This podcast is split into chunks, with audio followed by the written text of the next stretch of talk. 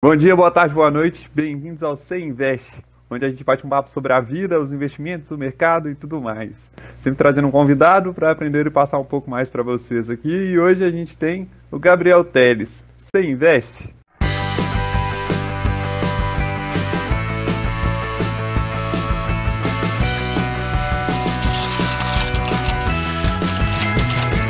Se investe. Eu sou o Vitor, eu tô aqui com o Matheus e hoje a gente tem o nosso ilustre convidado, skatista, surfista, investidor, empreendedor, engenheiro, Warren Buffett brasileiro, Gabriel Teles. E aí galera, tudo bom? Então, em 30 segundos aí, quem sou eu na fila do pão? sou um mero estudante de engenharia civil, é, tô terminando aí, vou me formar agora.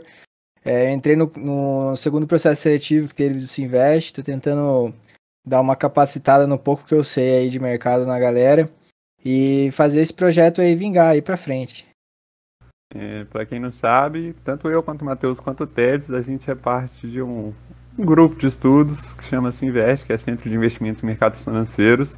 A gente estuda um pouco sobre tudo dentro da faculdade, sobre fundo imobiliário, renda fixa, renda, é, ações, tudo que tem a gente está lá aprendendo. E o Teles é o nosso diretor, o nosso patrão da renda fixa. É ele que, que manja dos Paranauê aí e tenta ensinar um pouco pra gente, cara. É, exatamente. Ô, Teles, fala perguntar para você. Você comentou aí que já tá se formando aí em engenharia tal, vai se tornar o tão famoso engenheiro, ainda mais os engenheiros que cada vez estão mais presentes no mercado financeiro. E eu gostaria de perguntar, por que, que você escolheu o curso de engenharia, principalmente a civil? Como que você chegou ao atual curso, tudo mais? Quais são as projeções assim para o futuro, tanto para o curso quanto às vezes pessoal, tudo mais? Pô, da hora a pergunta. Então, eu caí meio que na tentação de, pô, engenharia eu vou ganhar dinheiro e tal, triste ilusão. E só que a gente entrou no momento, né? É, pelo menos eu entrei no momento que o mercado estava na, na baixa da baixa, agora ele está meio aquecido. É, estudando o mercado, eu consegui perceber que o mercado da construção civil ele é bem dependente da, das taxas de juros é, que a gente estuda lá na renda fixa. E atualmente a gente está tendo uma subida na, na, taxa de juros, e isso aí vai significar um momento de baixa no mercado. Então eu estou meio que formando no último segundo do segundo tempo para conseguir entrar no mercado e não pegar esse mercado de baixa, né? Se der tudo certo. Mas eu entrei na, na engenharia civil. É, primeiro eu fiz engenharia mecânica. Só que comecei a estagiar, trabalhei no chão de fábrica e vi que, que lá você ia ter que ser sempre é, trabalhar para alguém. É muito difícil você abrir uma empresa ou algo do gênero, porque você precisa de um, de um montante, um capital muito grande. Aí eu vi na engenharia civil a possibilidade de você empreender por conta própria, ter seu próprio escritório, trabalhar é, com freelance por fora. Acabei indo para engenharia civil por causa disso, cara. Mas com é. esse. Com se investe aí, também tentei atirar no mercado financeiro, não nego.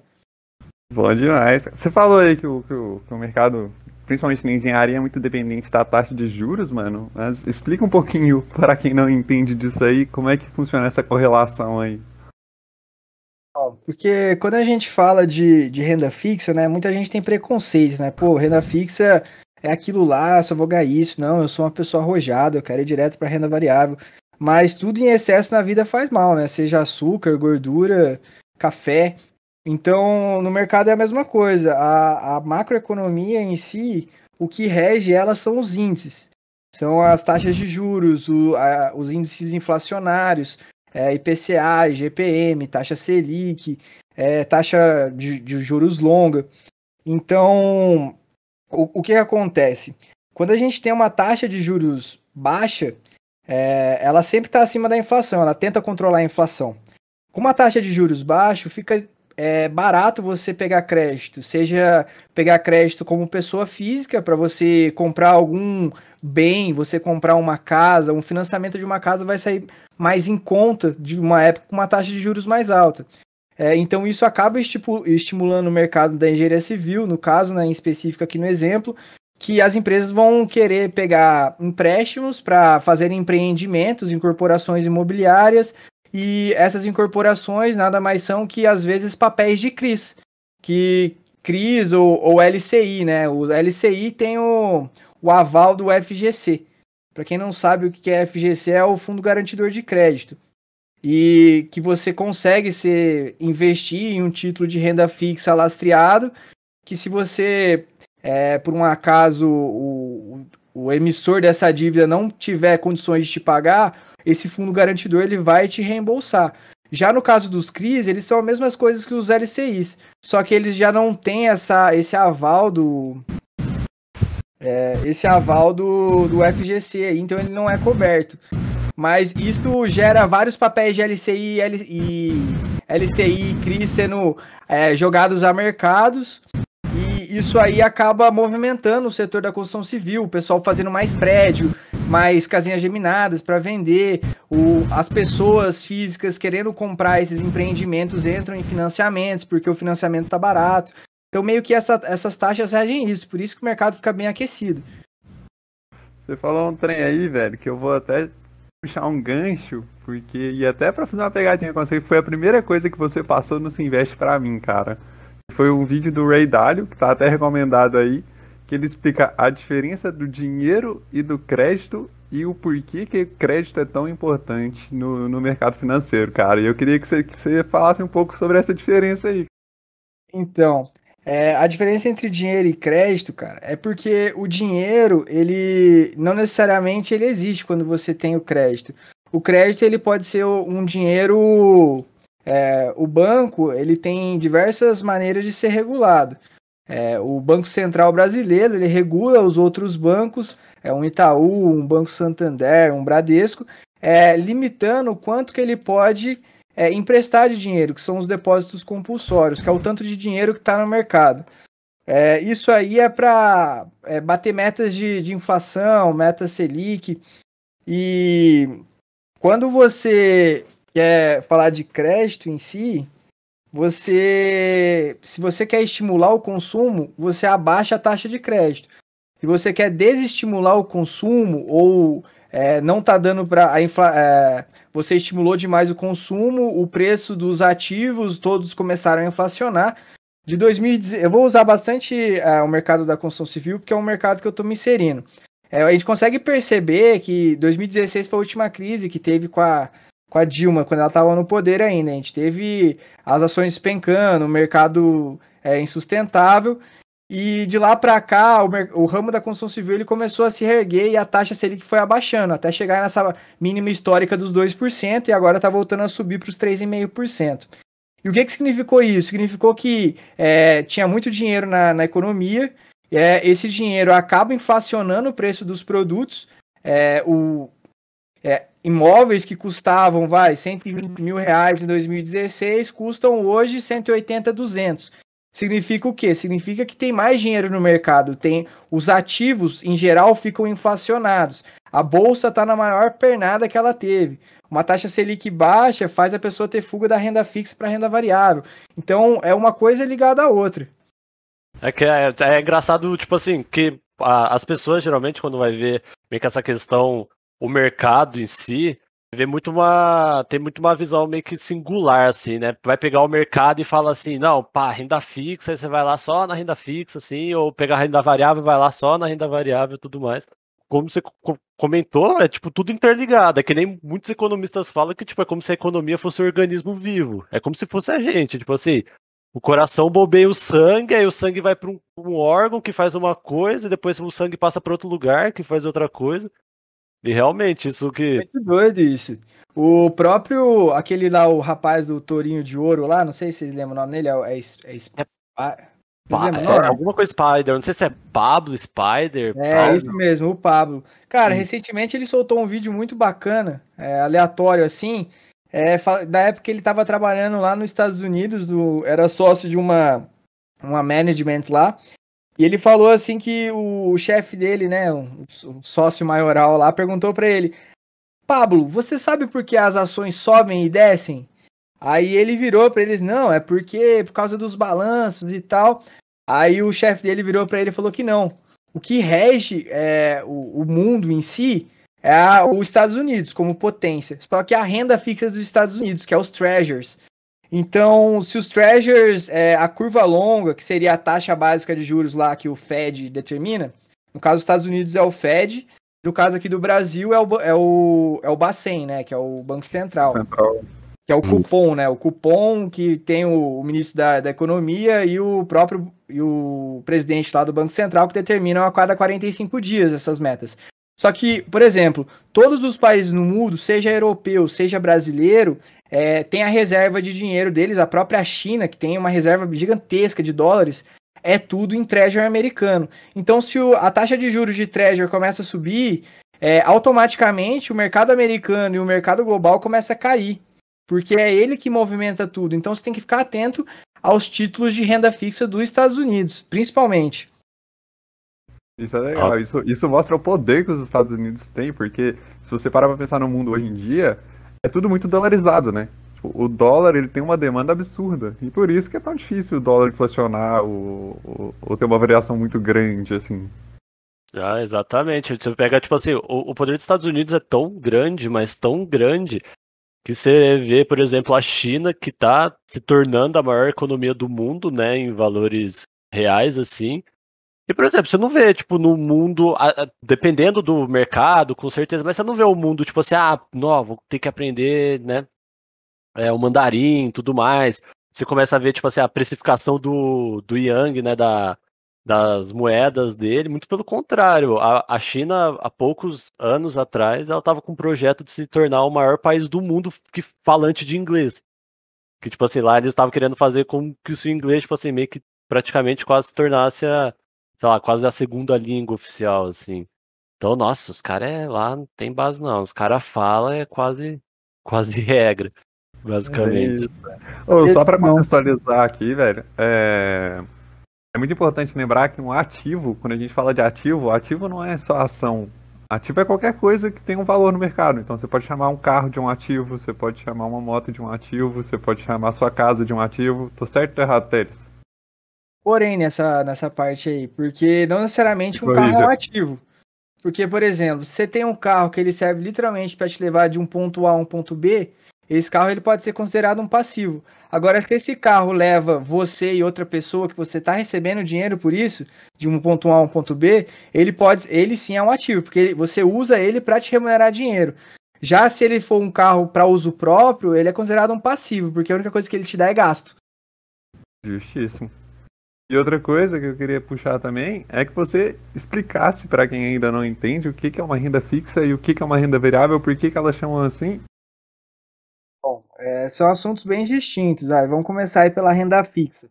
Renda fixa é um tipo de investimento que você, a partir do momento que você é, entrou, com, contratou o plano, do, seja ele um título do Tesouro Direto, seja um, um título de rendimento 100% CDI, ele tem um prazo pré-estabelecido, é, tem um vencimento. Ah, eu comprei um CDB de três meses, comprei um, um Tesouro Selic de um ano. É, então, a renda fixa nada mais é você comprar uma coisa é, e saber quanto você vai ter no final desse contrato. É, eu comprei um título de tesouro direto por mil reais e eu sei que daqui a um ano eu vou ter mil e vinte descontado é, o imposto de renda retido na fonte. Fala galera, tô passando aqui bem rapidinho só para avisar que nos próximos 3 minutos o áudio do Teles dá uma pequena microfonia. Mas não desiste da gente não, que depois melhora, tá? É, bom podcast para vocês. Agora, quando a gente fala de renda variável, é, você comprou um ativo hoje por mil reais, amanhã ele pode estar 1.020, depois de amanhã ele pode estar 980. Ele varia conforme o tempo, mas ele também te remunera. É, não necessariamente é, é, é um é melhor que o outro. Mas um ponto bem interessante para a gente frisar entre os dois é que não necessariamente a renda fixa é tão fixa.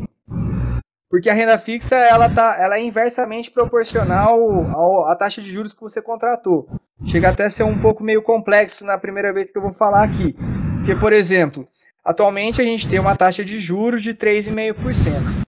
Você foi lá, comprou um título Tesouro Direto, um, um, vou dar um exemplo de uma NTNB, que é um IPCA mais aí 2035 2040. Você entrou lá no site Tesouro Direto, comprou esse título e ele vai te remunerar IPCA mais 4%. Só que a gente está numa uma escalada de taxa de juros. A gente está saindo de 3,5%, a expectativa é que no final do ano chegue a 6%. O que, que vai acontecer? Vai acontecer que seu título, é, da, lá em 2035, quando encerrar o seu título, você vai receber o seu IPCA mais 4% ao ano. Só que se você quiser se desfazer é, desse título entre hoje e 2035, antes do vencimento do seu, do seu título, você vai ser remunerado de acordo com a taxa de juros vigente. Se a taxa de juros estiver maior do que a de quando você contratou, provavelmente seu, o seu, você vai receber menos do que você combinou. Agora, se for o contrário, se por algum momento você, lá em 2016, tá dando para entender? Tá dando para entender. Sim, só, sim. só explica pra gente aí a correlação do, do, do IPCA e o que, que é IPCA na verdade. Então, o IPCA nada mais é que é o Índice Geral de Preços ao amplo consumidor. Ele, ele é medido pelo IBGE. O IBGE, e como que o IBGE faz isso? Ele todo mês ele mede a inflação nos grandes centros através da cesta básica de produtos. Seria é, preço do arroz, do óleo, feijão, é, passagem aérea, e daí nisso ele vai medir a, a, inflação dos produtos, né, o quanto que ele subiu ou quanto que ele diminuiu, né, a deflação. Ele tira um valor médio é, com peso específico para cada categoria e a partir disso ele tem um, um, valor mensal. E esse valor mensal ele pode ser encontrado lá no site do Banco Central do bcb.com.br ou no site do próprio IBGE. E ele é importante para saber as políticas econômicas que o, o país está tá em direção. Se é uma política mais expansionista, de queda de juros, de taxa de juros, porque a inflação está baixa, para estimular o consumo, ou se é uma política contracionista, que é uma política que ele está subindo a taxa de juros aí para controlar essa inflação crescente, de ter muito dinheiro no mercado. Isso é o IPCA. Falou, e aí você falou que você vai lá no, no, no site e compra uma renda fixa que é o IPCA mais 4%. Então você vai receber essa variação do IPCA mais 4%. Por exemplo, é, o IPCA está sempre alterando, né, mês a mês. A gente sabe o acumulado nos últimos 12 meses. Então, o, esse tipo de título, ele é um título indexado à inflação. Existe o título indexado à Selic, que é o Tesouro Selic. Existem os títulos é, é, pré-fixado, que você já contrata o título sabendo quantos por cento você vai receber. O, o tempo, o, o período desses títulos são menores. Então é o pré e o pós-fixado. Esse NTNB, que é o IPCA+, tem os juros, tem o com juros semestrais e o sem juros semestrais. Eles são pós-fixados. É, esse, esse, tipo de título ele serve para você não perder o seu poder de compra. Porque o seu, você investe seu dinheiro ali, você sabe que ele vai render uma porcentagem acima da inflação. Se a gente entrar num ambiente de Brasil igual a Argentina, se Deus, Deus quiser não vai acontecer, de uma inflação de 50%, é, você sabe que seu dinheiro vai, vai render 50% da inflação mais os 4% acordados em título. Você só não recebe se o Brasil quebrar, né? Acontecer igual a Grécia lá em 2013. Não, nossa, massa demais.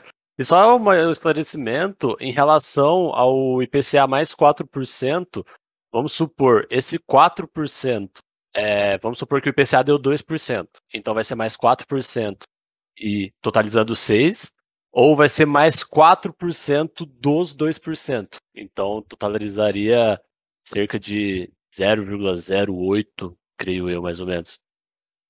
A conta desse título é baseado no, no valor geral. Por exemplo, é, vamos usar aí. Vou até acessar aqui o site do Banco Central.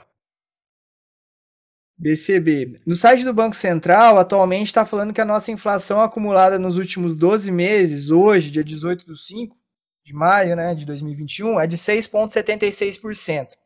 Se a gente contrata um Tesouro IPCA mais 4%, é, é, é, é, título ilusório, tá? Porque esse título é sempre extenso. Ele é 2035, 2040, 2045, 2050. São títulos de, de, de longo prazo. Mas digamos que ele é um. Vamos soltar uma hipótese que ele é um título de um ano. Significa que ano que vem, se a gente aportar mil reais esse ano, ano que vem a gente vai receber mil reais corrigido pela inflação, que é esse 6,76, mais 4%. Significaria que ano, é, ano que vem a gente receberia 10,76 seria um mil reais vezes Aí, 1, 107,6? é por aí, um, uns 1.110, mas isso aí é bruto, né? Sem descontar o imposto de renda. Ele Hum, meio que ele só soma. É um modo de você não perder o seu poder de compra mesmo. E isso que você falou é muito interessante, esse trem de não perder o poder de compra. Porque igual você explicou, o IPCA, ele rege o poder do a inflação. O que é a inflação? Quanto que o dinheiro compra de coisas. Então, se você tem 10 reais há 10 anos atrás, você comprava muito mais coisa que hoje, por causa do aumento dos preços, por causa da inflação, porque esse índice IPCA subiu, certo? Sim, com certeza. Não só o IPCA, mas como o IGPM também. O IGPM, é, tenho quase certeza que você vai me perguntar. É, o IGPM ele também é um índice inflacionário, assim como o IPCA. Ele é o índice geral de preços é, do atacado. Ele meio que envolve tanto o consumidor final quanto é, toda a cadeia produtiva. É, dando um exemplo como agronegócio, é desde o produtor rural até a, o- aonde se estoca os silos, vende a saca e produz o, o, o café o café embalado para sair para o consumidor amplo. E, e o IGPM ele é medido pela FGV, né, que é a Fundação Getúlio Vargas, que é uma instituição privada. Ele até mesmo é medido antes do IPCA surgir. O IPCA ele começou a ser mensurado pelo IBGE lá na época de 68, década de 70. Já a FGV, ela mensura esse índice, se eu não me engano, desde 1940. Posso estar falando bobeira, mas ele é bem mais antigo. Então, o mercado ele gosta bastante desse. E do mesmo jeito que o IPCA ele é medido com categorias, o, o IGPM também ele é medido pelas categorias, é, é, bebidas é tantos por cento, só que ele acaba abrangendo mais coisas. Só que ele começou a ser a cair em desuso esse ano, principalmente por parte dos é, porque ele em 20 anos ele nunca tinha tido um aumento tão substancial igual teve. Ele teve um o, IP, o IGPM desse último ano foi de 29%. Pô, mas ele principalmente é utilizado para reajuste de aluguel. É, muita gente aqui que tem casa alugada ou aluga para alguém, você percebe que de um ano para o outro, às vezes tem reajuste ou não. E esse reajuste ele é baseado em cima do GPM. Se o GPM é positivo, seu reajuste é baseado na porcentagem do GPM. Se ele é negativo, não tem reajuste. Aí, pô, reajustar 20% do aluguel aí é uma paulada, né? Um soco na nuca. Tá louco, tá? Tava discutindo, até tava tendo umas discussões esses tempos de trocar o aluguel de, em vez de. É uma proposta, acho que até de lei, em vez de reajustar pelo IGPM, começar a reajustar pelo IPCA. Porque que nem você falou, tipo assim, é realmente uma paulada, foi 29%. Você tá lá pagando mil reais de aluguel. Aí, do nada, de um ano pro outro, você vai pagar 1.300. Aí, tipo, pô, subiu quase, tipo, quase 30%, é, 30%, assim, vamos supor. Aí você vai ver seu salário, o salário da sua casa, tipo assim, o salário do seu povo em relação à inflação. Tipo assim, pô, não subiu esse tanto. E aí, como é que. De onde que eu vou tirar esse dinheiro? Não acompanha, né? né? É igual a gente pensar na nossa coquinha aí, quando, pelo menos quando eu era criança aí, seis então, era um pouquinho mais novo ainda. Pô, eu ia no mercadinho aqui na esquina de casa, comprava uma coca 2 litros por 2,50, 2,90. Pô, fui Saudades, comprar uma coca esses dias aí, quase 10 conto. saudades dessa época. Cara, esse jogo, a- uma coca de 3 litros, 12 reais. 12 conto. É muito abalo, velho. E você tava falando aí sobre não perder o poder de compra. Eu queria que você falasse pra quem tá ouvindo aí o porquê que a gente acaba enchendo muito o saco com quem acaba investindo na poupança, velho. Então, é, a poupança, por que que a poupança é um investimento muito bem difundido? Você sabe me falar? Não sei, cara. Talvez pela facilidade. Ou pela É segurança. Também, esses dois fatores estão exa- tipo, certíssimos. É, em alguns artigos que eu pude ler, tipo assim, eu também concordo com a opinião do- dos leitores, é o seguinte, cara, é, historicamente no Brasil, a taxa de juros sempre foi muito alta, que é a nossa taxa Selic. É, então, é, vamos voltar aí, não tanto tempo atrás, né? Vamos, não vamos é, fazer uma viagem temporal, não, mas em 2014, 2015, 2016, a gente chegou a ter uma taxa de juros de 12%. É, agora, quando a gente fala de bolsa, é, a gente está falando de. Vamos falar da Bolsa Americana, que é uma bolsa que é, foi fundada lá em 1790 e cacetada. A Bolsa Americana, historicamente falando, apesar da, das brutas quedas que teve em 1930, a cada 10 anos sempre tem uma, uma desgraça acontecendo. Né? Atualmente é essa pandemia do Covid. Mas, é, historicamente falando, a Bolsa Americana tem uma rentabilidade de 8% ao ano. Pô, bacana, 8% ao ano. Quando a gente compara com essa renda fixa brasileira de 12% ao ano, você vai me falar, pô, eu vou estar tá me arriscando meu capital para receber 8% ao ano, enquanto eu posso deixar meu dinheiro paradinho na renda fixa, sabendo que eu vou receber certinho do governo ano que vem, ou daqui 5 anos, 12% no ano. Por que, que eu vou assumir risco? Então, é, quando a gente fala disso, já é o primeiro ponto. É, é você receber mais, mais, se arriscar menos e receber mais. Já é o primeiro ponto de falar na renda fixa. Agora, falando para a própria poupança, quando a gente fala de poupança, é a facilidade que você falou. Você coloca o dinheiro na poupança, ela já vai render mais.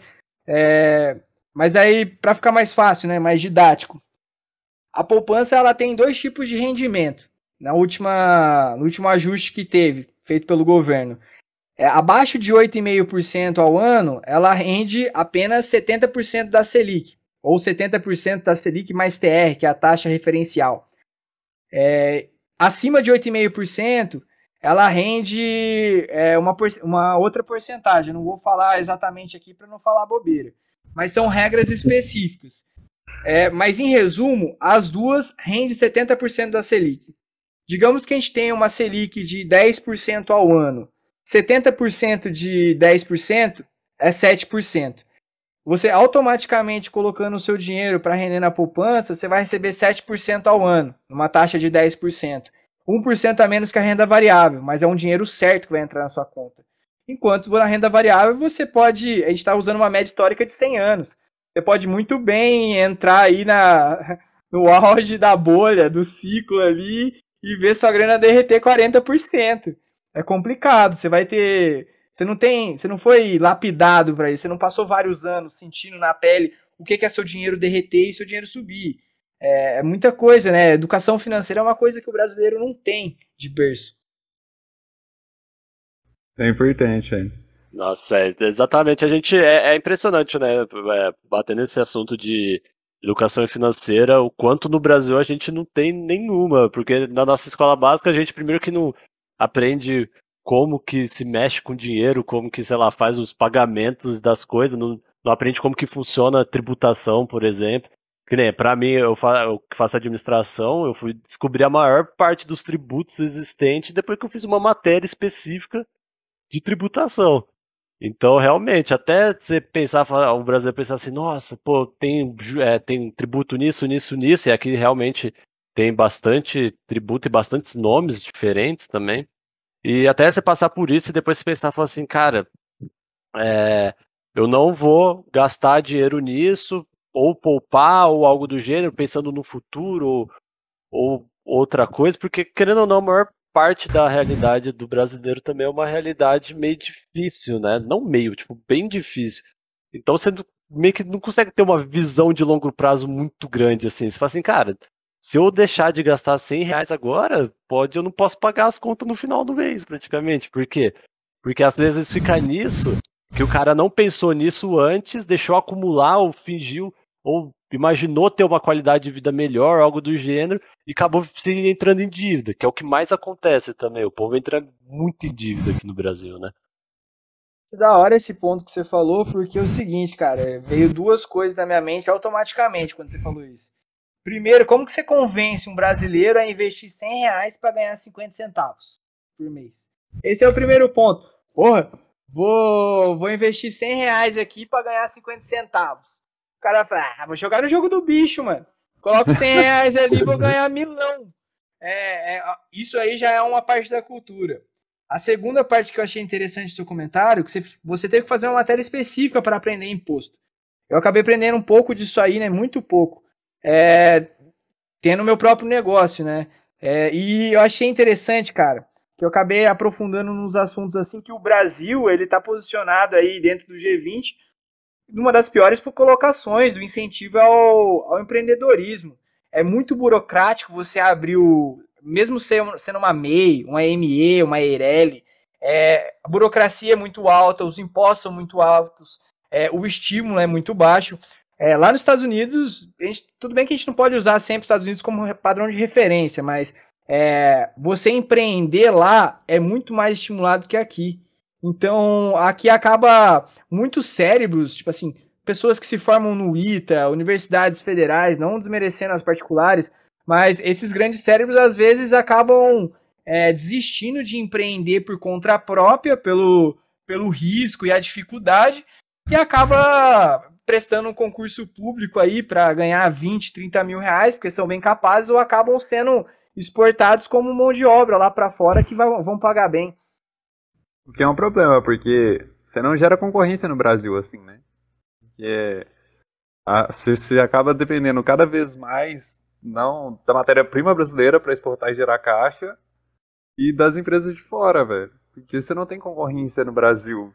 Você tem grandes monopólios e por exemplo, tecnologia. A gente não tem empresas gigantescas de tecnologia que podem bater de frente com as de fora. E não tem incentivo para criar elas também. Isso aí entra até um parâmetro que recentemente a gente discutiu dentro do Sinvest, que é o livre comércio, né? Porque o maior problema de você abrir uma economia totalmente para o livre comércio, né? Que a maior defesa do Brasil é, é você defender o, a indústria brasileira, né? Você é, não fazer uma concorrência desleal. Mas quando a gente olha para países como. Tem, uma, tem um certo índice, depois eu até posso procurar para vocês colocarem na descrição do podcast, que mostra os países que abriram a economia para o livre comércio. Que essa, te, essa tese onde é, as indústrias vão falir, vai faltar emprego, isso aí é. A, é os, o país é adaptável, sabe? Por exemplo, ah, vai parar de produzir sandália porque vai começar a vir da China. Essa mão de obra que fazia sandália, ela já vai ser facilmente capacitada para trabalhar em outro setor e a economia vai rodar. É, quem tiver, vai ter muita quebradeira no começo, vai. Muita empresa brasileira vai quebrar, é porque o, o preço lá fora acaba sendo desleal aqui dentro. Só que isso é um jeito de estimular e melhorar a economia é, na minha opinião, né, eu acho que se você faz um livre comércio, é, abre a. diminui essa, o, os impostos de, de importação, você consegue estimular o mercado, gerar mais emprego, diferente do que é previsto, né? Tipo, é uma teoria macroeconômica, é até difícil de explicar, porque é uma coisa que eu estou estudando no momento, é meio denso o assunto. Mas eu sou a favor do livre comércio. Só para deixar claro, né? Ô, oh, mas vamos é. voltar pra você, cara. Vou, vou dar um exemplo meu aqui. Eu, quando eu tinha, sei lá, nos 15, 14 anos, a gente vê muito em filme, né? A galera ficando milionária e bilionária em bolsa e trocando milhões de reais, fazendo trades, não sei o quê. Pra mim, era um negócio de outro mundo, velho. Pra mim, pra investir em bolsa, eu precisava de milhões de reais. Pra mim, uma ação da Petrobras custava, sei lá, 10 mil reais. Era uma coisa tipo isso.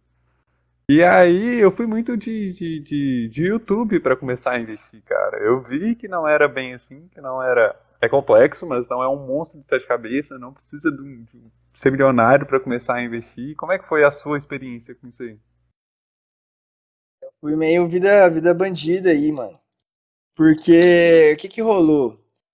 É, Desde que começou a diminuir essa taxa de juros, o estímulo de consumo começou a aumentar de 2017 para cá, a bolsa começou a subir, deu as pernadas que nunca estava dando. Ela, a bolsa estava afundada desde 2012. Você olha Você o gráfico. Já acompanhava o mercado, então. Você já manjava não, um pouquinho. Eu vou, eu vou chegar no ponto lá. Aí começou a subir, é, renda fixa já não estava sendo atrativa. Vocês podem perceber que o que, que aí o que aconteceu? Os investimentos de renda variável em si ganharam visão explodiu de youtuber, explodiu de conteúdo, casa de análise, é, um monte agora vaga de mercado de trabalho aí para AI, que é assessor de investimento. Então, esse mercado teve um boom, né, de 2018, 2017 para cá. A gente está vivendo praticamente o auge disso, que principalmente foi 2019, onde bateu todos os recordes.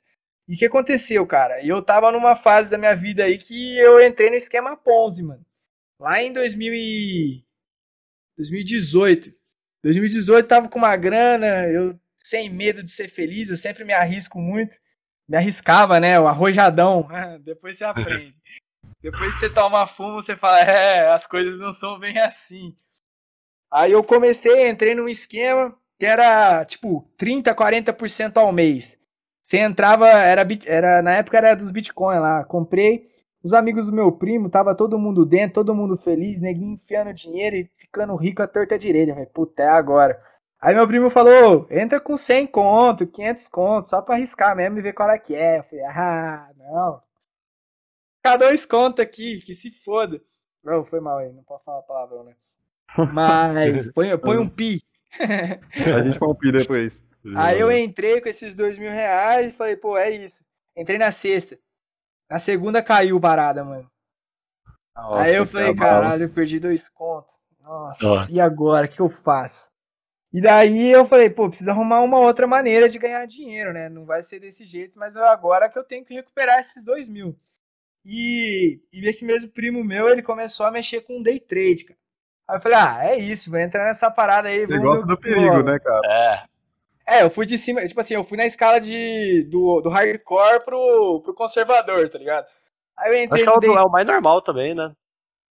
É, não, é, vai de perfil, cara. Eu já vi muita gente aí que não compra nem renda fixa por medo. Uh. Sério, no, no Sinvest a gente conseguiu. Eu consegui é, conhecer bastante tipo de pessoa. Foi muito bacana. E nisso comecei no day trade, é, operava mini índice, mini dólar, o, a, quebrei a banca umas três vezes, ficava jogando com banca de, de 500 conto, mas em resumo da história, para não ficar muito longe, eu, desses dois contos que eu perdi, eu tinha mais mil. Aí eu falei, quer saber?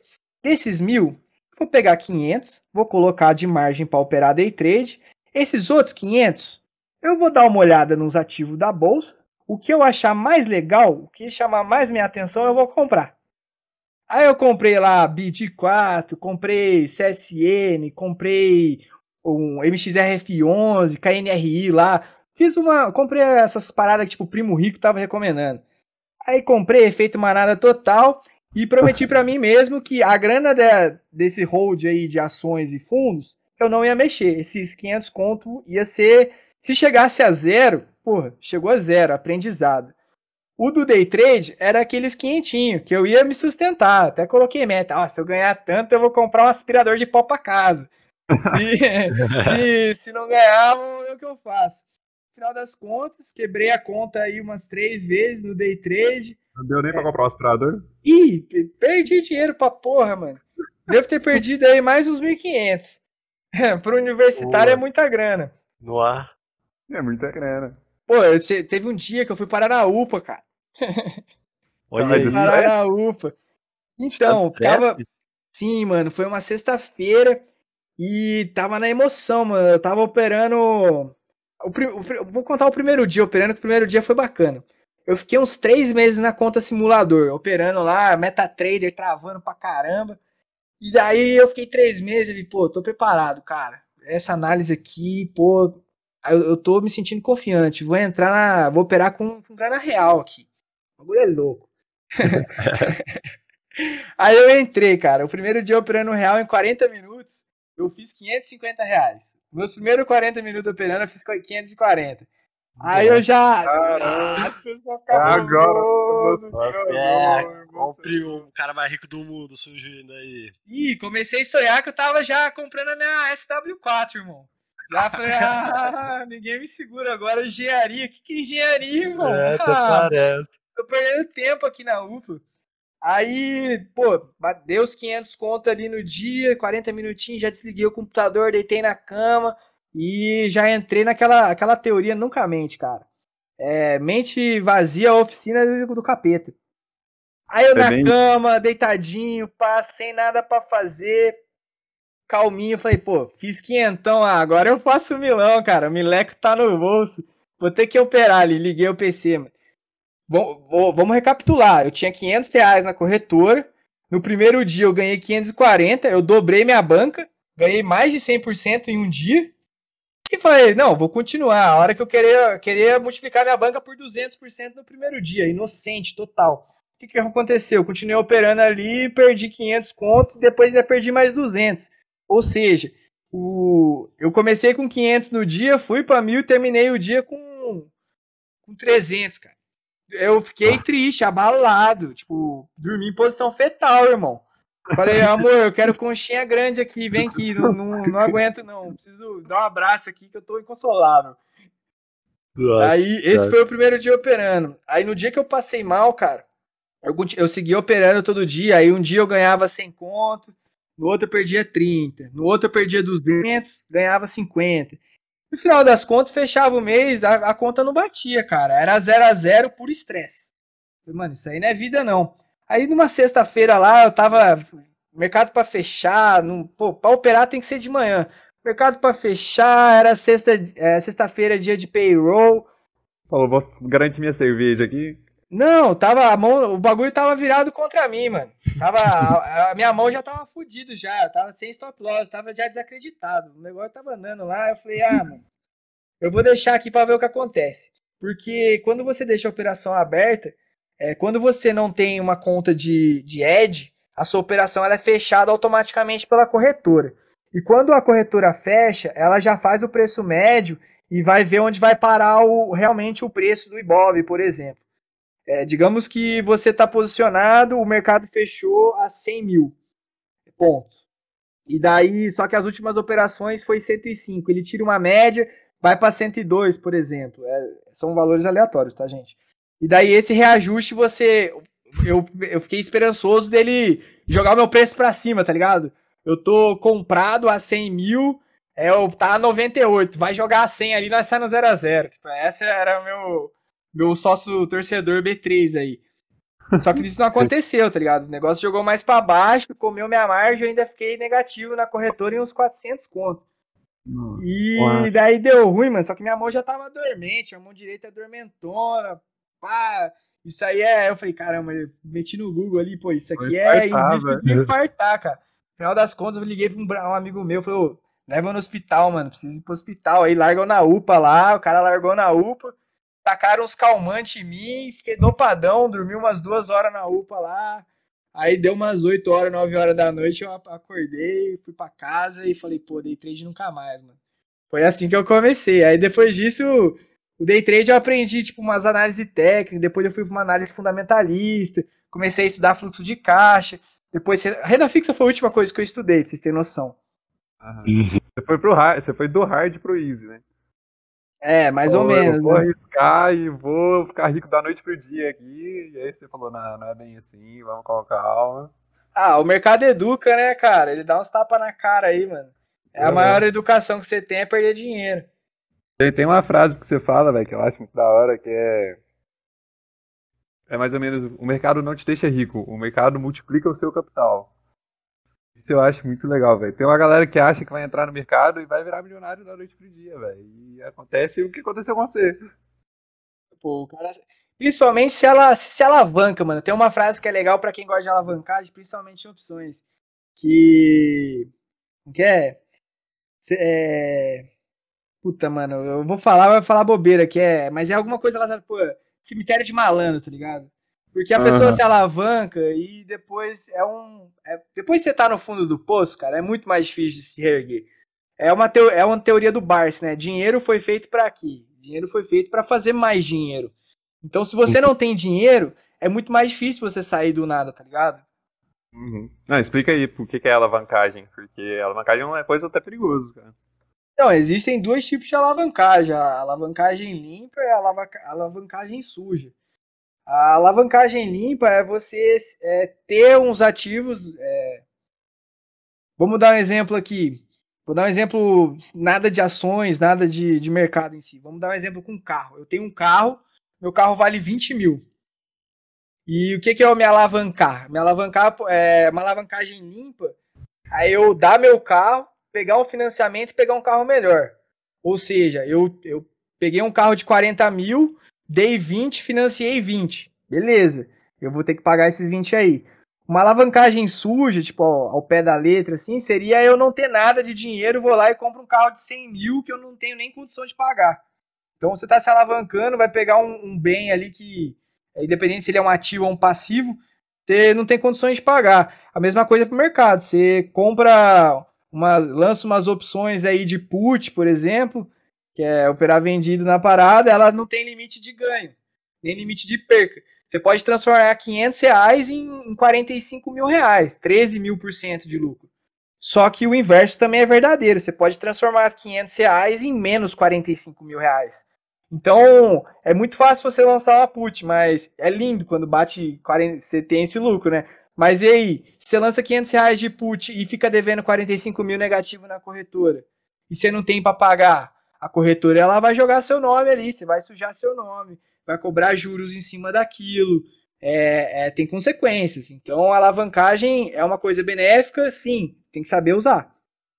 É, a alavancagem é, é basicamente você trabalhar com dinheiro que você não tem, cara. E, e aí pode dar muito bom, mas se der ruim, coisa fica feia. Fumo vem, fumo vem. Aí entra naquela questão que a gente comentou agora há pouco dos juros, que é o pior, principalmente financiamento, é a parte mais importante ali de você ver. Quem estava comentando que o mercado civil agora, né, tava como a, juro, a taxa de juros caiu, então o financiamento para construir casa tá, tipo assim, bombando. Até tem um, um, amigo meu que o pai dele é construtor em Lavras, ele falou, falou assim, cara, tô trampando pra caramba, porque tem muita gente construindo casa aqui, tudo mais. E, tipo assim, às vezes uma pessoa pega assim, que nem você falou, ah, não tem dinheiro, vou comprar um carro de 100 mil. Aí você vai pegar assim, ah, vai ser o quê? Vai ser, sei lá, 15 anos que você vai pegar, pagar esse carro. Você vai ver na, no final você pagou tipo 250 mil. Você comprava três carros quase. E não, acontece muito. É até um dos fatores isso que também gera, eu comentei agora há pouco, o endividamento, né? Que... Cara, tem até uma frase muito impactante que às vezes a gente coloca no final das apresentações que é existem dois tipos de pessoa. As que pagam juros e as que recebem juros. De que lado Essa você tá? É bonito de ouvir, né? Até, até arrepia isso. Essa é massa. É, pô, porque ou você tá do lado da balança que vai pagar os juros para terceiro, seja para um, pra um agiota, para um banco. É, agora você pode estar do lado contrário. O lado contrário é você estar tá emprestando dinheiro para o banco. Não que você deva ser agiota, tá? Não tô falando isso, galera. Mas você está emprestando dinheiro para o tá? banco, para o banco emprestar para outra pessoa. Você está é, usando o seu dinheiro no fundo imobiliário para o fundo comprar um ativo ou financiar uma construção e você receber dessa pessoa que está fazendo o financiamento de um terreno, de um pré, é, de um apartamento. É, você pode estar dos dois lados. Aí tem, a, tem muita gente que responde: não, eu não sou nenhum nem outro. Eu tô, tô no meio. Eu só junto meu dinheirinho e, e acabou. Mas aí você não está tendo a, o benefício né, da famosa bola de neve, né? De ter esse dinheiro trabalhando para você. Exato. Exatamente. É, é aquela, aquela, frase que eu tinha falado agora. A bolsa é um multiplicador de seu capital. Se você tem o um capital, use ele a seu favor, né? Concordo. Uhum. Mas você falou agora de fundo imobiliário. Eu sei que você é um investidor de fundo imobiliário nato aí. Conta pra gente, como é que é a sua carteira hoje em dia? Como é que você investe? Quantos, qual porcentagem do seu dinheiro que você ganha você coloca ali na bolsa, ou em fundo imobiliário, ou em renda fixa? Quanto você guarda para você tomar aquela cervejinha no final de semana? Como é que funciona? Pô, cara, é, isso é uma, um assunto até meio complexo de se falar. É, por quê? Porque, então, gente, um pouquinho antes da reunião a gente estava conversando, né? Eu estou tentando ao máximo diversificar a renda. Eu, eu tô, vou começar a trabalhar agora, arrumei um estágio, eu também tenho meu negócio no, no e-commerce. É, eu gosto de fazer uns rolinhos aqui, rolinho ali. Então, eu estou tentando fazer o que meu pai fez a vida inteira, que é ter uma diversificação dos rendimentos, tipo, receber de diversos lugares. Por quê? Pode ser que tenha um mês que aqui cai, cai menos e no outro cai mais, mas no final das contas ele vai se somando e vai aumentando o capital. Agora, quando eu falo da minha carteira, por exemplo, já é uma coisa que ela está em constante evolução. Eu demorei muito para chegar nesse estabelecer o meu perfil, né? Porque eu, igual a gente conversou um pouquinho atrás, eu me senti uma pessoa arrojada e hoje eu já não me sinto uma pessoa tão arrojada. Eu não, eu não me sinto confortável é, em posições muito voláteis. Eu gosto de dormir com tranquilidade no travesseiro, deitar e dormir. Tipo assim, mercado caiu 50%, dane-se. Estou posicionado, confio. Essas posições são boas. E hoje a minha carteira é composta praticamente de. É, vou até abrir minha planilha aqui, é 50% em imóveis. É, eu defino imóveis atualmente como fundos imobiliários. É, não necessariamente são ativos é, é, reais, né? Você tem um imóvel assim, né? Teoricamente, está investir no lugar que os caras compram imóvel, ganham aluguel e possivelmente você ganha uma é, parte desse aluguel. Como eu sou um, eu sou um, quase um engenheiro civil, né? Eu tenho a intenção, puramente, de, de fazer, comprar o meu terreninho ali, é, é, contratar a galera e, e fazer imóvel para locação, não necessariamente para venda, com incorporação. Então, eu vi nos fundos imobiliários uma possibilidade de. É, hoje, eu, Gabriel, eu não tenho condições de comprar um, um terreno, muito menos fazer uma obra. Pô, você fazer, comprar um terreno aqui na minha cidade é de, no mínimo, 130 mil reais. Um loteamento novo, meio longe. Agora, quando você fala em construção, você está falando aí mão de obra e material, você gasta no mínimo 120 mil para fazer uma casa, é, dependendo do propósito. E, a, e vai só crescendo. Aí você fala assim, pô, não tenho grana para fazer isso hoje. Então eu vi nos fundos imobiliários a possibilidade de comprar cotas, né? Porque o fundo imobiliário nada mais é que um negócio fracionado.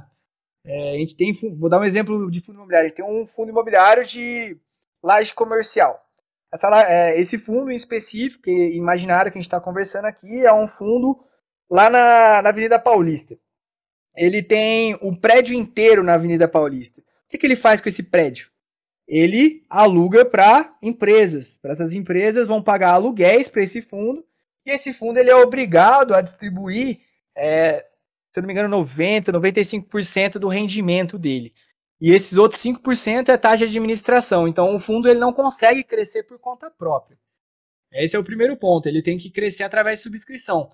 Só que o ponto principal é que eu consigo comprar um fundo de, com cotas de 10 a 2 mil reais.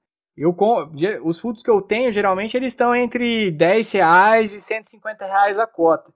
E eles pagam, geralmente, eu tento manter minha carteira com pagamentos mensais de pelo menos de 0,5% a 1% ao mês. 1% é muito difícil de conseguir, que seria quase 12% ao ano. Já o 0,5% é um 6% é, mesmo a taxa Selic subindo, eu me sinto confortável nesses fundos. É... Então, o fundo imobiliário acaba sendo uma, um jeito de você investir em imóveis sem dor de cabeça, né? É, porque você terceiriza o serviço. Tipo assim, o seu único trabalho é acompanhar os relatórios gerenciais mensais e através desses relatórios você vê o que o gestor está falando. Ele sempre é muito sincero com cada posição dele. É, você consegue ter uma estimativa. Então você está sempre caindo. Por exemplo, eu vou investir 100 reais. É, entra a teoria do que brasileiro quer investir 100 reais para ganhar 50 centavos. Porque é, meio por cento ao mês é 50 centavos de 100 reais. Então, em um ano, 100 reais se transforma em 6 reais. Esses 6 reais, é, acumulando patrimônio, ele vai me pagar e em algum momento consigo resgatar esses fundos imobiliários com mais liquidez do que um próprio terreno.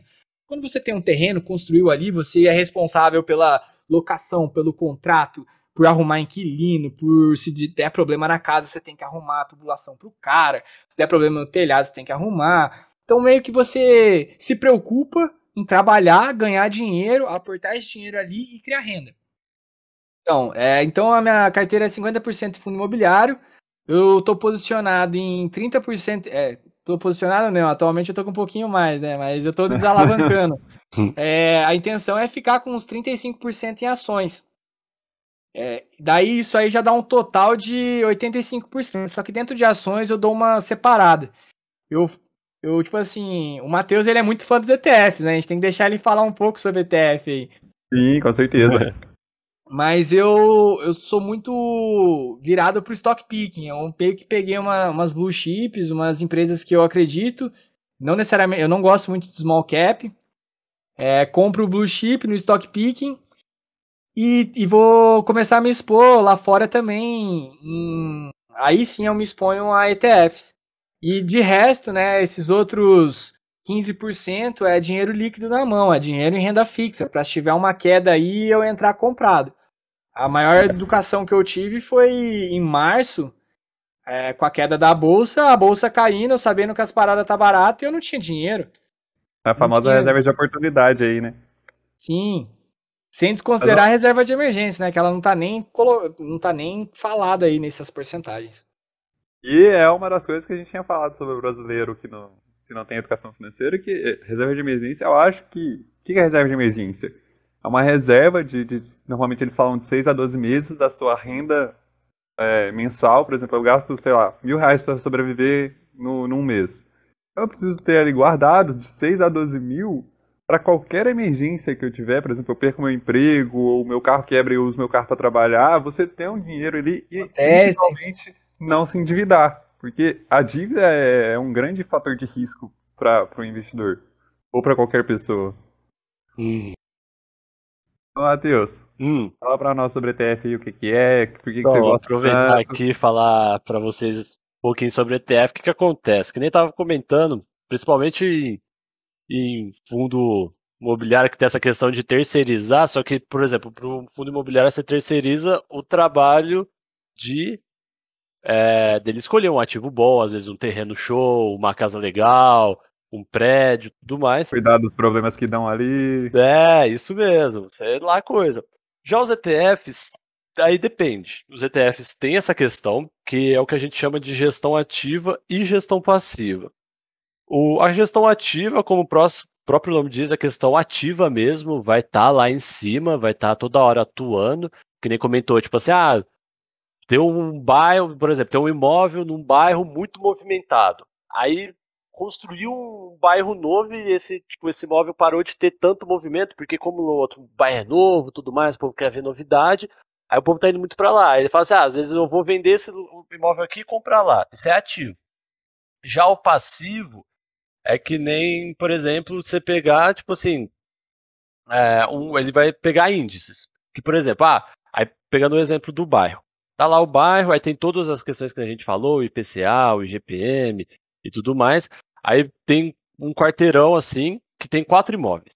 Aí um subiu o seu, o seu aluguel um real, aí os outros falaram assim, pô, ele subiu um real, vou pegar e subir um real também. Aí os quatro subiu um real. Então meio que vai tipo na média, que a gente pode chamar de índice. Aí assim pega os índices de mercado. Por exemplo, o pega mercado tecnológico, o de tipo assim, por exemplo, Apple, Microsoft, tudo voltado à tecnologia. Eles estão crescendo suas receitas. Então, consequentemente, eles estão crescendo seus valores e tudo mais. Então tem um índice que vai crescer junto com eles, porque eles estão crescendo. Se, sei lá, a Apple falir amanhã, o índice vai cair. Aí já é um passivo. Nessa questão, você pega, por exemplo, o ETF passivo, você pega e compra ele e você fala assim, cara, é como se você confiasse nas empresas, sabe? Você não sabe qual, ou, por exemplo, não na empresa em si, em si- é, em si, você confia meio que no setor, assim, né? No caso. Por exemplo, tecnologia. Você fala assim, pô, não, tecnologia, cara, cada dia que eu passo é um aplicativo novo, cada dia que eu passo é um celular novo, um carro novo, carro elétrico, carro tecnológico, smartwatch, smart TV, smart sei lá o quê. Tá cada vez tudo mais conectado. Fala assim, não, isso aí pra mim tem futuro. Então você meio que compra a parte da tecnologia. Então se a tecnologia subir, você pega e vai subir junto com ela. Aí os ETFs é meio que voltado a isso. Tipo, também questão no. Dar um exemplo no Brasil. Tem o IVVB11, que a cota dele está em torno de 110 reais, eu acho, mais ou menos. Creio que esteja na casa disso aí. O IVVB11, ele o que, que ele faz? Ele replica um ETF lá nos Estados Unidos, que é o IVVB, que esse VVB ele faz o quê? Ele replica o índice do SP500. O que, que é o SP500? É as 500 maiores empresas dos Estados Unidos, resumidamente. Tem vários critérios, mas é basicamente as 500 maiores empresas dos Estados Unidos. Então, tipo assim, é como se você comprasse esse IVVB 11, você tivesse, que nem o Warren Buffett fala, confia na América, nos Estados Unidos. Você tá confiando, você fala assim, que nem a gente comentou agora há pouco, pô, os Estados Unidos é brabo pra caramba, dita as regras praticamente, então só assim, não, esse país é brabo, vou investir no país. Aí eu falo assim, pô, mas que nem eu não sei como que funciona a legislação lá, não sei como é que escolher uma boa empresa lá, porque que nem tem diferença de tributação, às vezes uma empresa de alimentos aqui é total, pode ter, tipo, os rendimentos, os negócios bem diferentes de uma empresa de alimentos lá tal. Mas assim, cara, eu gosto dos Estados Unidos. Vou investir nos Estados Unidos. Não sei qual é a empresa escolher, não sei qual coisa, mas eu quero, eu gosto dos Estados Unidos, vou investir nos Estados Unidos. Aí você compra uma cota do IVVB11 e pronto. Pá, ganha uma cestinha de ações, vai ter ali 500 ações, basicamente, e segue o índice. Basicamente é você acreditar em alguma coisa, né? Em algum índice, por exemplo. Você acredita nos Estados Unidos, então eu vou investir nos Estados Unidos. E aí o ETF faz aquele conjunto para seguir os Estados Unidos. Eu acredito em tecnologia, e assim aposto em um ETF de tecnologia. E aquele ETF investe as grandes empresas de tecnologia acompanhando, acompanhando o índice de tecnologia. Tipo isso, né? É, exatamente o que você falou, tecnologia. Qual que é a maior empresa de tecnologia do mundo? Apple. A Apple. Então, aí ela vai ter a maior porcentagem dentro da carteira. Por exemplo, se você pegar o SP500, a Apple, eu creio que ela tenha em torno de 3,6% da carteira. Então, vamos supor que você lá tem os, os. Vamos supor que é 100. Vamos arredondar, que o IVVB 11 é 100 reais. Então, 6 reais que você tem ali, está investindo em Apple, no caso. Uhum. Aí depois vem Microsoft e tudo mais. Aí até é quase isso. Comenta aí, Tetes. Você que é o especialista aí. Tá de olho em quais? ETF eu tô meio que. A gente até conversou já outras vezes. É, eu tô pensando em investir sim lá fora, me expor direto. Só que eu tenho uma ideia um pouco diferente, cara. Eu tenho intenção de investir via ETF, é, investir nos Estados Unidos, só que via ETF irlandês, cara. Esse ETF, sim, cara, ETFs irla- irlandeses de acumulação. Por quê? Porque quando você. Existem alguns fatores aí, igual o Matheus falou. Por exemplo, quando você se expõe diretamente via B3 no IVVB11, que é a- o SP, SP500 lá dos Estados Unidos, você. Existem dois pontos a serem, é, a serem abordados. O primeiro é o imposto. É, quando o imposto dos dividendos. É, os ETFs aqui no Brasil, eles não têm a- o costume e nem pagam dividendos mensais. É, quando a gente fala de uma ação, por exemplo, igual você comentou aí atrás, que é a própria Petrobras, é, você comprou uma Petrobras, ela tem o costume de pagar uma porcentagem ao ano em cima do- dos sentimentos que ela teve, seja 5%, 2%, 10%, isso vai depender também do seu preço médio. Quando a gente fala de um BOVA11, que é um ETF que replica o Ibovespa, o Ibovespa ele é composto por 100, as, as 100, maior, as 100 empresas mais líquidas da, da nossa essa bolsa brasileira.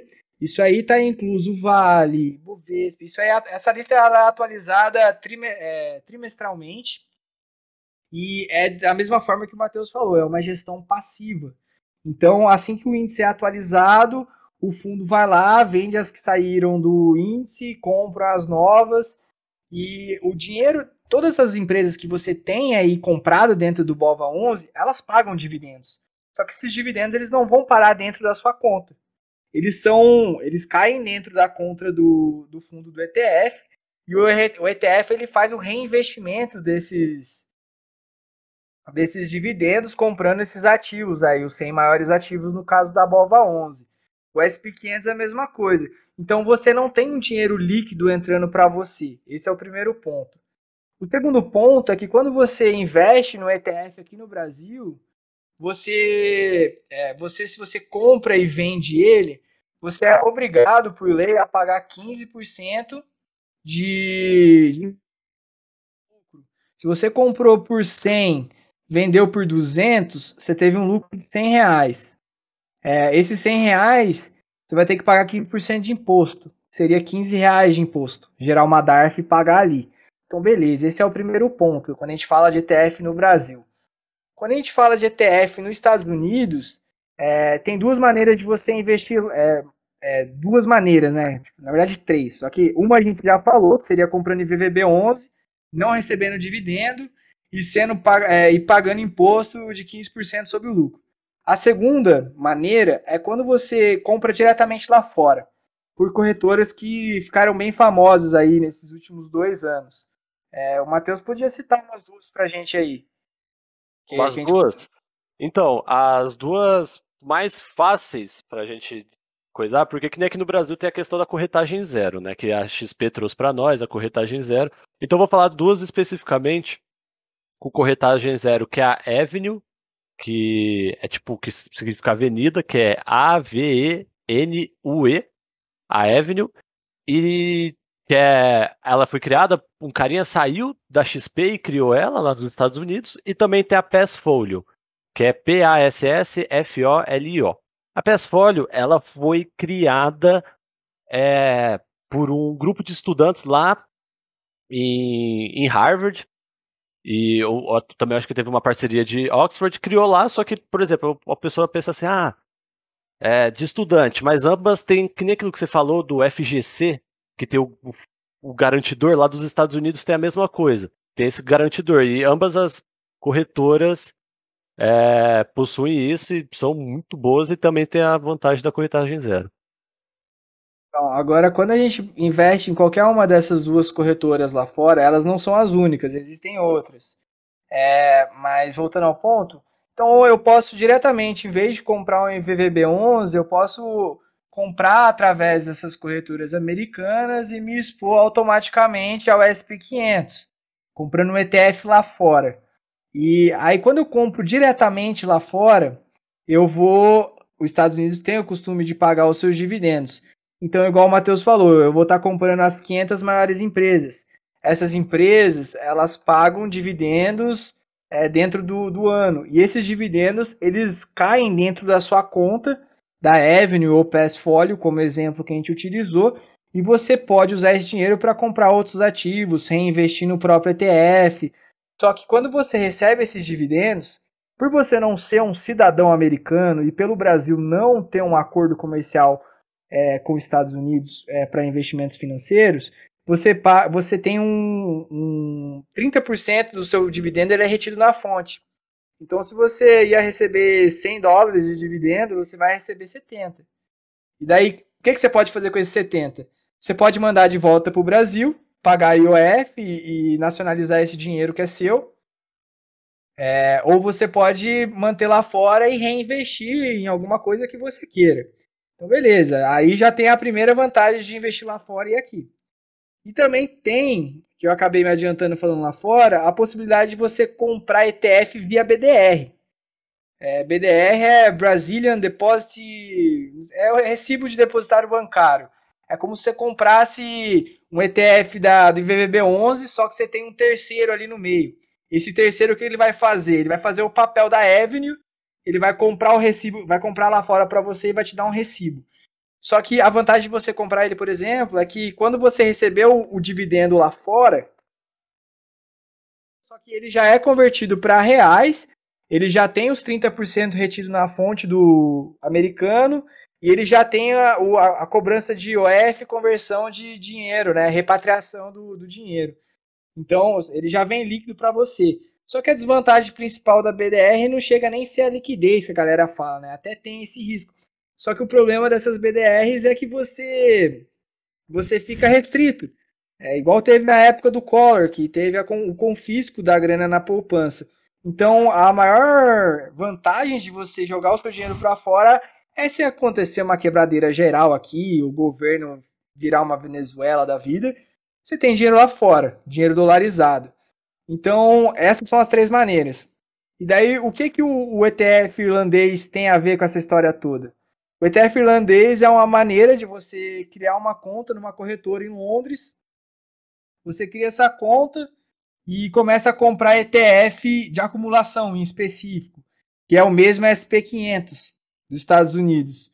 E quando você compra esse ETF de acumulação, você comprou ele, igual você comprou nos Estados Unidos. Só que, por ele ser um ETF de longo prazo, ele, o nome dele já, já fala de acumulação, ele a vantagem dele é que ele não vai cobrar de você esses 30% em cima do seu dividendo no mês. Então todo dividendo que cair, ele já cai sendo reinvestido. Então a bola de neve ela tende a, a ficar um pouquinho maior, né? Porque você não tem mais ninguém mordendo 30% da sua grana. É, outra vantagem dele, em comparação aos Estados Unidos, é que a, a lei da, da é, não sei o que sucessória. Essa lei ela proíbe quem não é americano de ter patrimônio superior a 60 mil dólares. Se tiver um patrimônio superior a 60 mil dólares, ele vai morder 40% da sua grana quando você estiver repatriando ou a sua família quiser pegar o dinheiro de volta. Já quando a gente fala de Irlanda, esse dinheiro não, não existe imposto nenhum. Então é um jeito de você investir fazendo a mesma coisa, acumulando dinheiro por longo prazo. É, É meio que a minha intenção é ir jogando lá, deixando a bola de neve rolar e, se Deus quiser, nunca usar esse dinheiro aí, só ter de emergência. E se aposentar com uns 30 anos. Ah, pelo menos uns quarentinha, né, cara? Não aposentar, mas falar assim, ó, seguinte, eu não preciso vender minha hora mais aqui, eu já consigo eu comprar minha própria hora. Mas isso que você falou é interessante, eu não sabia que tinha isso do, dos 60 mil dólares lá. É o famoso state tax, que é o imposto sobre é, herança. Aí a partir de 60 mil dólares, aí tem esse imposto de herança que vai de 16 a 40%. Só que eu também não sei como é que funciona é, essa questão da porcentagem, sabe? Se é gradativa, vai aumentando hum. com, de acordo com o patrimônio, se é questão de localidade, tipo assim, se você não é residente, se é o que você está investido, se é o que você tem dinheiro. Aí só que tem essa questão mesmo. E só um, um parênteses também, que eu falei da Avenue e da Passfolio, infelizmente essas duas não conseguem investir no, no irlandês, que pelo próprio nome, né, é na, é na Irlanda e essas duas corretoras só, entre aspas, investem indo nos Estados Unidos. Aí tem como você fazer um negócio que, que nem comentou do BDR, existe o ADR, que é o BDR lá de fora. Aí tem como você pedir para essas corretoras emitirem um ADR para através do ADR você comprar lá na Irlanda. Mas como o Tele já exemplificou para nós, às vezes não pode ser uma das melhores opções do que investir diretamente. E, e o Tele falou um negócio muito legal, que é, é a parada da diversificação, né? Porque você está diversificando não só os seus ativos, e impedindo de você ter uma queda muito brusca, mas você está diversificando a moeda em si. Porque a, a, hora que você investe lá fora, vamos supor que dê um colapso geral no Brasil e aconteça na época, igual na época do Collor. Foi do Collor, né? Isso. É, isso acontece igual na época do Collor. O Collor, na teoria, tiraria todo o seu dinheiro, independente se está aplicado ou se não está. Nesse caso, se você investe lá fora diretamente em dólar e não por meio de, de, de ETFs ou BDRs aqui do Brasil que replicam esse índice, o dinheiro não está mais em real. Então aquele dinheiro ele não tem mais poder. Então você e aí tem a, a parada do câmbio também que se lá aumenta mesmo que, que o ativo permaneça no mesmo preço e o câmbio do o dólar aumenta, você ainda está ganhando dinheiro. Você, se diversifica não só nos seus ativos, mas também na moeda. Isso é um negócio muito interessante. É um negócio que tá muito hypado no momento, que é cripto, né? A criptomoeda aí tá num, num momento aí absurdo, aquele bull market espetacular.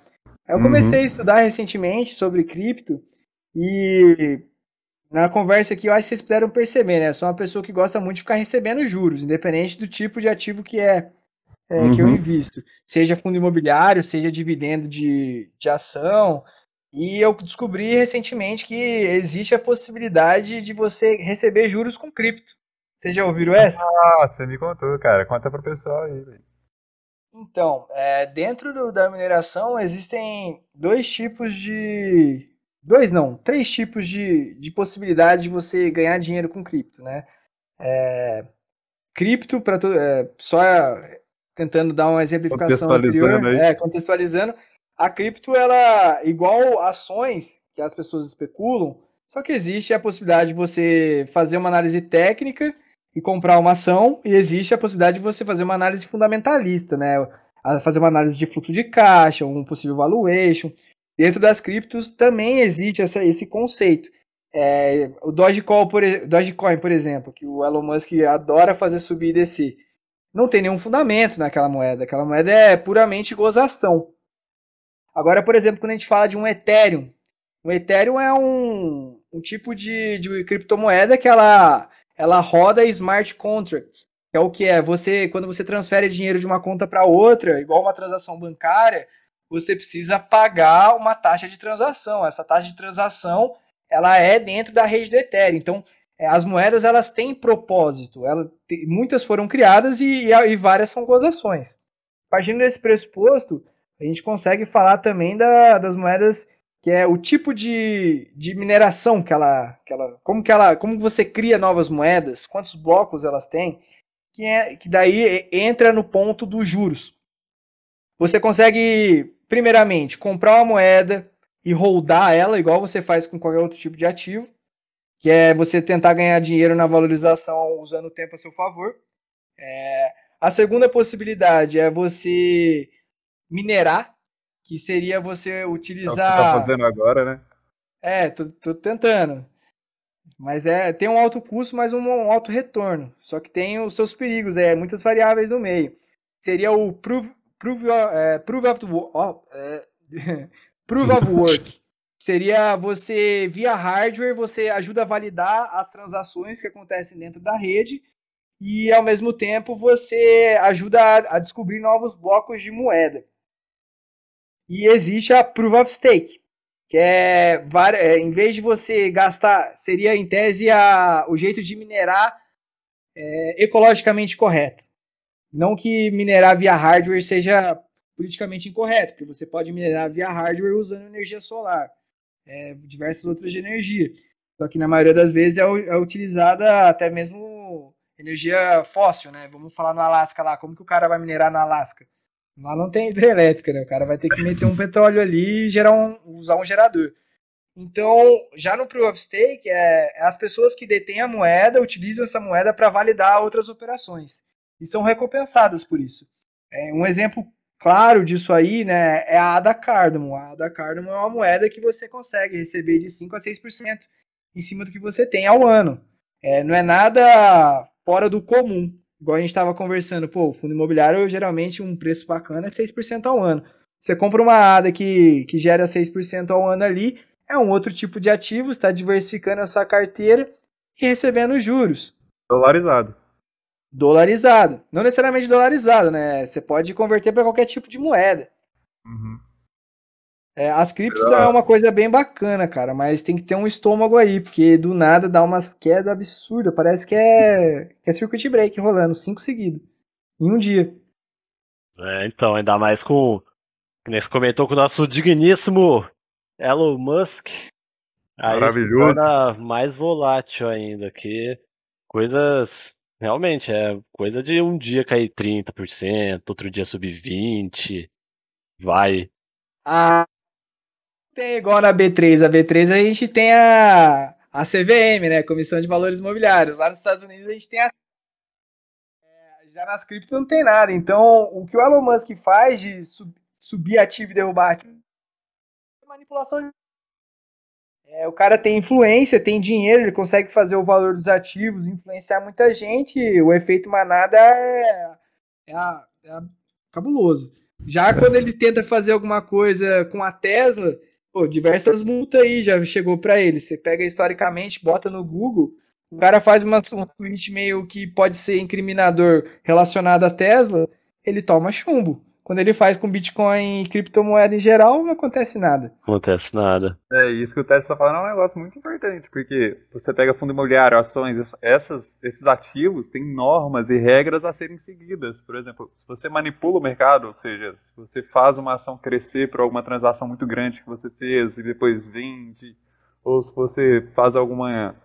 Você é uma pessoa publicamente conhecida e faz alguma entonação a mais aí, tentando fazer sua moeda crescer, isso é incriminatório. Já as criptos ainda não tem essa regularização toda. Eu acho da hora das criptos, tipo assim, o que, que eu acho que fez muita gente correr e, e dar essa alta violenta, principalmente no Bitcoin, é, ele começou essa conversa falando sobre inflação. É, os Estados Unidos aí na pandemia imprimiu dinheiro a rodo. Você imprimir dinheiro e jogar direto no mercado.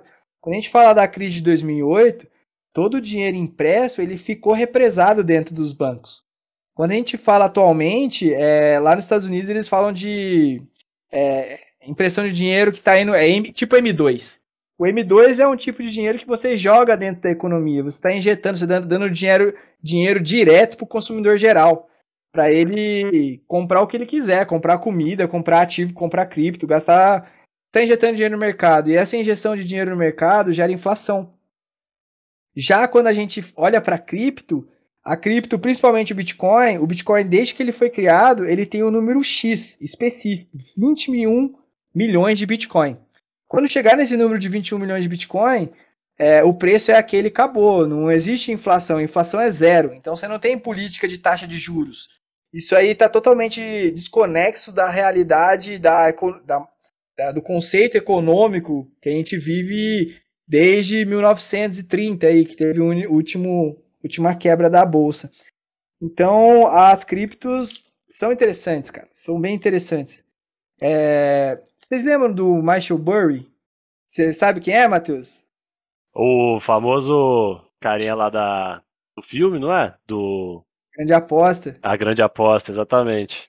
Então, esse cara aí foi o que operou, fez aquele short vendidão em mercado imobiliário americano em 2008 aí e ganhou uma graninha. Atualmente, ele está fazendo uma aposta contra.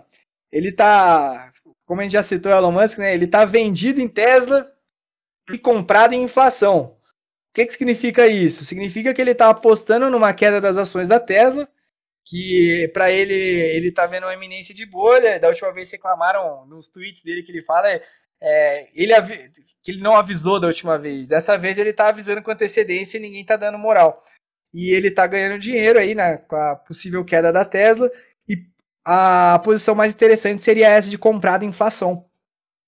As explicações dele é que tem muita injeção de dinheiro no mercado, a inflação americana está é, tá subindo, o que vai forçar a taxa de juros americanas a subir, as curvas de curvas longas de juros também subindo, influenciam nos treasures, que influencia em todo o mercado global, porque a China está tem de muitos bilhões, trilhões de dólares investido em treasuries americano.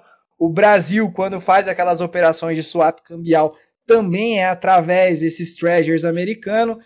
Então, o, ele está apostando na subida da inflação. E se subir a inflação nos Estados Unidos, cara, vai ser debandada de capital estrangeiro do, saindo do Brasil e voltando para lá.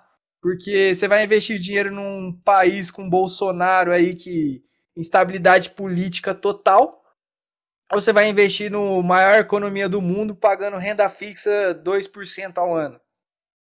Entendeu? Exatamente. É, tô falando que é isso que vai voltar. É que agora a gente está vendo uma, uma possível. Que eu tava vendo os carinhas comentar, assim, os analistas, um possível dólar fraco. O que, que significaria né, o dólar fraco? É que ele está ficando fraco em relação às outras moedas.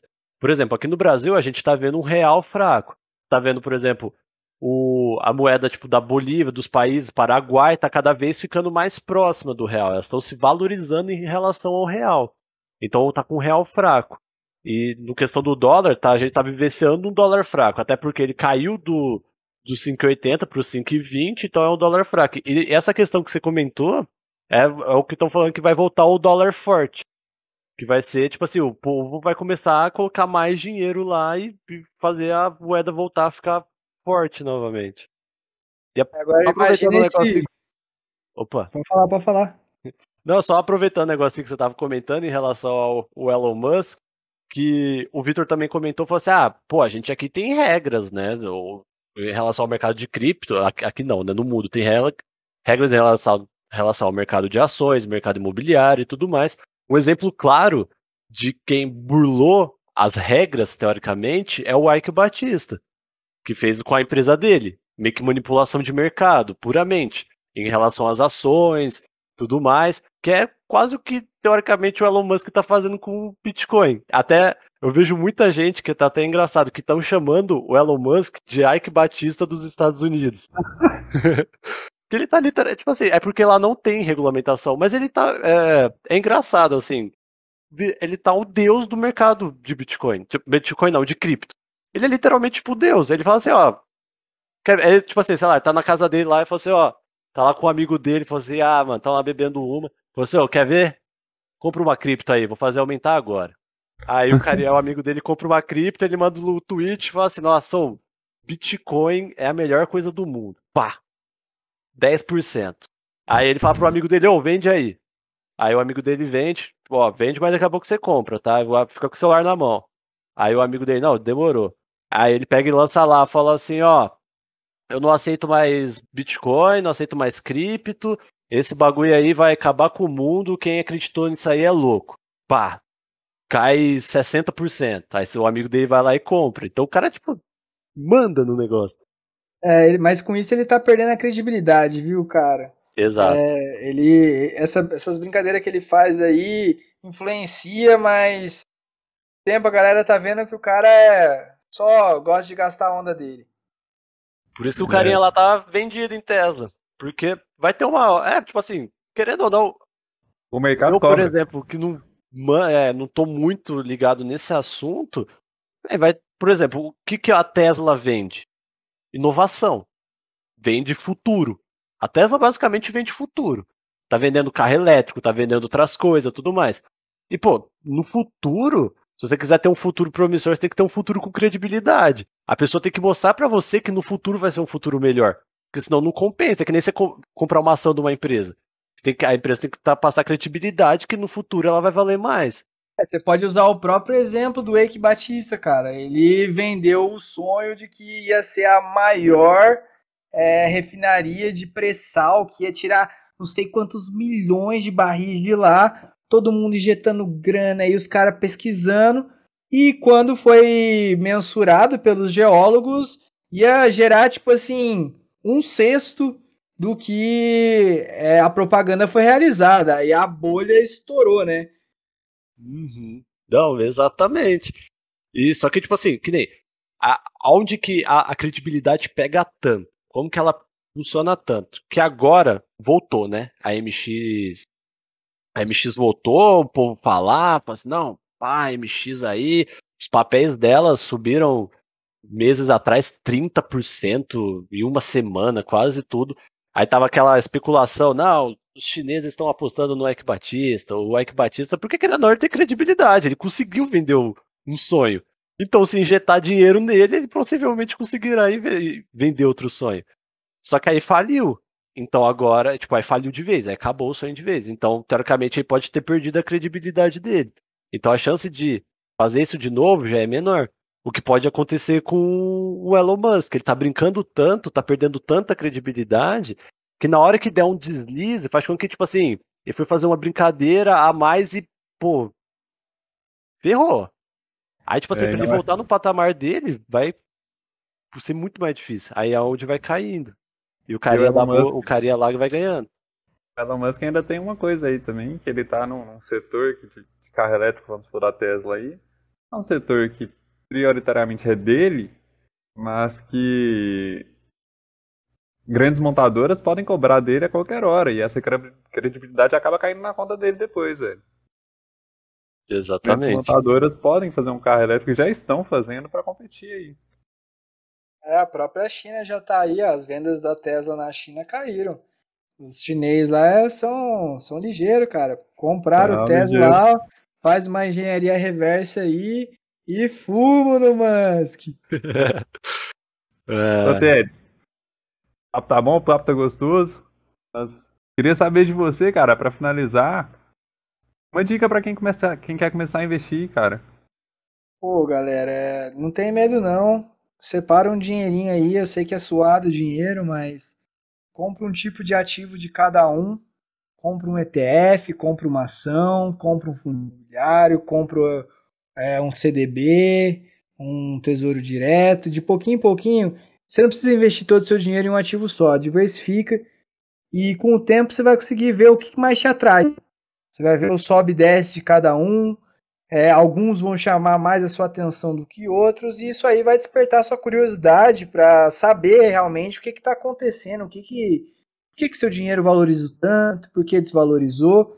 E o legal é que você começando com pouco, um ativo de bastante ativo, na estatística a gente chama isso de criar um campo amostral. Você criou um campo amostral ali, vai ter vários pontos que são outliers, pontos que são fora da, fora da média, né, que se sobressaíram é, positivamente ou negativamente. Então, vai ser um bom parâmetro para você. Então, você começando com pouco, você não você não está se arriscando mais do que você deveria, você vai adquirir conhecimento, vai criar curiosidade. Então, a minha maior dica que pode ser essa: você que está querendo começar, começa sem pressa, sem muito dinheiro, porque o custo de aprendizagem sai barato, né? você, você hoje pode se dizer que, pô, 500 reais, 100 reais, mil reais é muito dinheiro para você hoje. Daqui um, uns anos ou uns meses, nunca se sabe, isso aí pode ser uma, uma grana ilusória. Então, se você aprendeu perder com 500 reais, perdendo 10 reais, é muito melhor do que jogar de uma vez 5, 10, 50 mil reais de uma vez e perder 5 para criar seu campo amostral.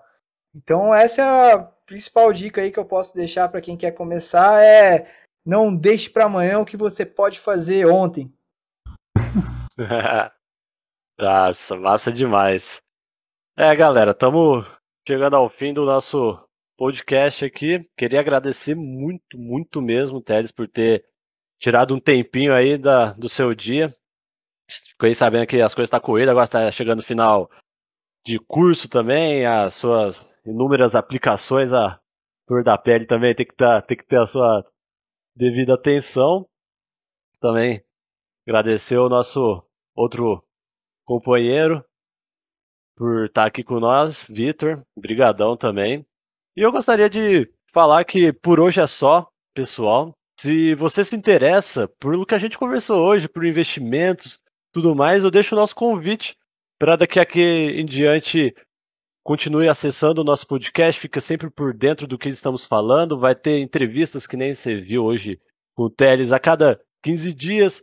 Vamos também propor algo com notícias bem curtas, por, porque sabemos que todo mundo tem um dia corrido e tudo mais, que não dá para ficar às vezes tão dentro das notícias, então umas notícias rápidas, o que balançou o mercado naquela semana e tudo mais, para você ficar totalmente informado. Então é isso. Muito obrigado. Muito obrigado novamente. E até a próxima.